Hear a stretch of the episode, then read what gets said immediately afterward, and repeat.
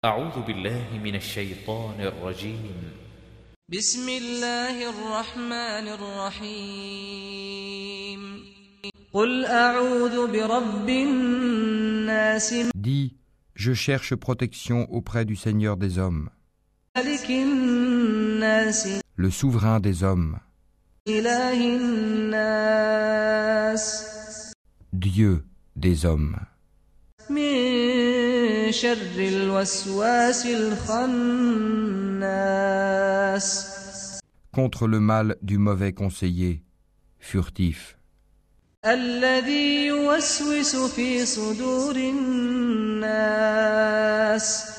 Qui souffle le mal dans les poitrines des hommes.